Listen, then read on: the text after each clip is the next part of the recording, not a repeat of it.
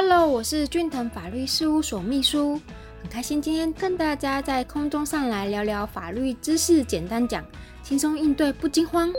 培真可以行使缄默权吗？第一点，我们要来讨论的是涉及的法条。根据刑事诉讼法第九十五条，询问被告应先告知下列的事项，那有哪些事项呢？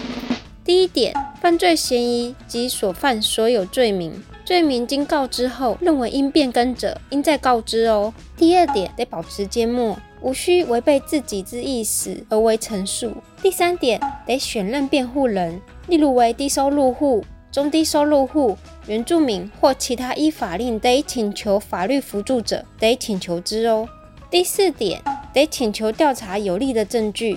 无辩护人之被告表示已选任辩护人时，应即停止讯问；但被告同意续行讯问者，不在此限哦。让我们再来听听看《刑事诉讼法》第一百五十六条是怎么去规定的呢？被告之自白，非出于强迫、威胁、利诱、诈欺、疲劳讯问、违反羁押或其他不正之方法，且与事实相符者，得为证据。被告或共犯之自白，不得作为有罪判决之唯一证据，仍应调查其他必要之证据，以查其是否与事实相符哦。被告陈述其自白系出于不正之方法者，应先于其他事证而为调查。该自白如系经检察官提出者，法院应命检察官就自白出自于自由意识，指出证明之方法。被告未经自白又无证据，不得仅因其拒绝陈述或保持缄默而推断其罪行哦。那刑事诉讼法又讲到了一百五十八条之二的规定，违背第九十三条之一第二项、第一百条之三第一项之规定，所取得被告或犯罪嫌疑人之自白。及其他不利之陈述，不得作为证据哦。但经证明其违背非出自于恶意，且该自白或陈述系出自于自由意志者，不在此限。检察事务官、司法检察官或司法警察询问受拘提、逮捕之被告或犯罪嫌疑人时，违反第九十五条第一项第二款、第三款或第二项之规定者，准用前项规定哦。二、缄默权的意涵。明明我没有犯罪，为什么我要行使缄默权呢？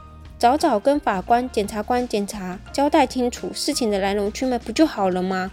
对此，在不能确认你是否真的有办法好好回答时，对于减掉的问题是可以保持缄默的。我国的刑事诉讼法有所谓的无罪推定原则，犯罪嫌疑人没有证明自己无罪或有罪的义务哦。三、行使缄默权会有什么影响呢？常常有人会问。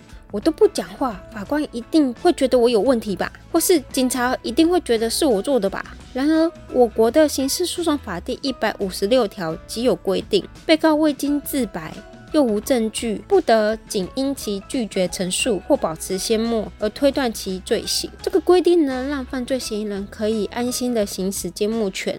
如果没有其他的证据，又没有自白的情况下，是不是可以做有罪推定的，才符合上述的无罪推定原则呢？第四点，行使缄默权与律师的协助。依据刑事诉讼法，警察在做笔录的时候，是要以被告，就是所谓的犯罪嫌疑人的身份来通知到案说明，就必须践行告知义务，才可以进行讯问。此时，如果你已经有选任律师了，可以保持缄默来等待律师到来哦。国家机关是不可以逼你开口的。然而，在侦查阶段，保持缄默或选择回答不知道，是有可能让检察官觉得有羁押的必要等等，而向法院申请羁押的。此时，律师会协助你进行侦讯，为您思考策略，如何陈述整体事实以及法律的咨询，有机会去避免积压的窘境哦。非常感谢您的收听。以上出处为俊腾法律事务所江小俊律师版权所有。